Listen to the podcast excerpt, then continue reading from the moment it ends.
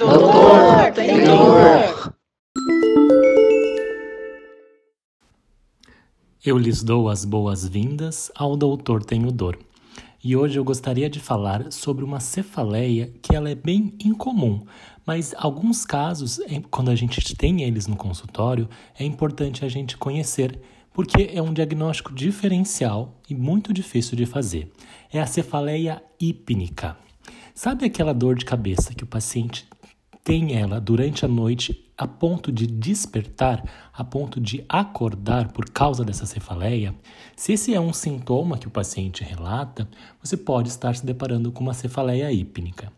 Segundo a classificação internacional de cefaleia, ela é caracterizada como crises de cefaleia frequentemente recorrentes, desenvolvendo-se apenas durante o sono, causando despertar e durando, e durando por até 4 horas, sem sintomas associados, característicos e não atribuídas a outra patologia.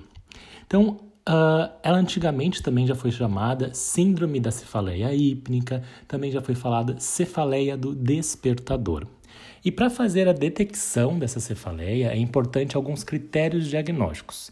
Então é importante que tenha, primeiro, crises recorrentes de cefaleias, e para isso tem que preencher mais três critérios. Um deles é desenvolvendo-se apenas durante o sono e provocando o despertar. O segundo, ocorrendo em mais ou igual a 10 dias por mês, por mais do que 3 meses. E o terceiro ponto é durando de 15 minutos até 4 horas após o despertar. Além disso, como critério diagnóstico, envolve não ter sintomas autonômicos cranianos ou ainda inquietude. E além disso, obviamente, ela não deve ser melhor explicada por outro diagnóstico da Classificação Internacional de Cefaleias, ou o ICHD-3.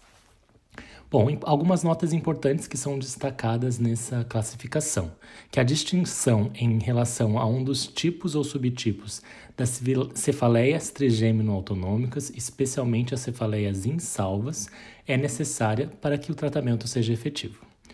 Outras possíveis causas de cefaleias desenvolvendo-se durante o sono e causando despertar devem ser descartadas também, com atenção especial à apneia do sono, hipertensão noturna, hipoglicemia e uso excessivo de medicamentos, além de transtornos intracranianos também devem ser excluídos.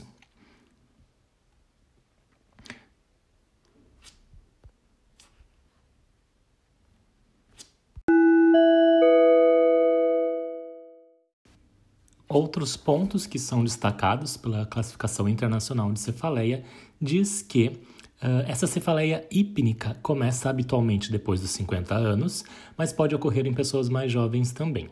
A dor é, é geralmente leve a moderada, porém, dor forte pode ser relatada por um quinto dos pacientes.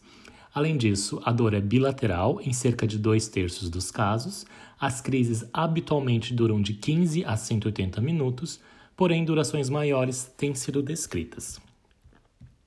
A maioria dos casos é persistentes, com cefaleias diárias ou quase diárias, uh, porém um tipo de episódica pode acontecer também.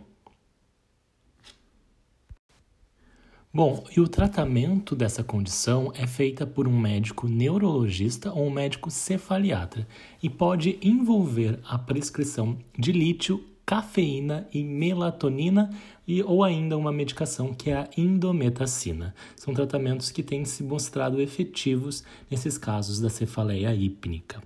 Então, se o paciente acorda, desperta por causa de uma dor de cabeça, chame atenção, ligue um alerta que isso pode ser uma cefaleia primária chamada cefaleia hípnica. Ela faz parte da descrição das da classificação das cefaleias, eh, da interna, classificação internacional de cefaleias. Perfeito? Espero que tenha sido proveitoso esse conteúdo. Um abraço.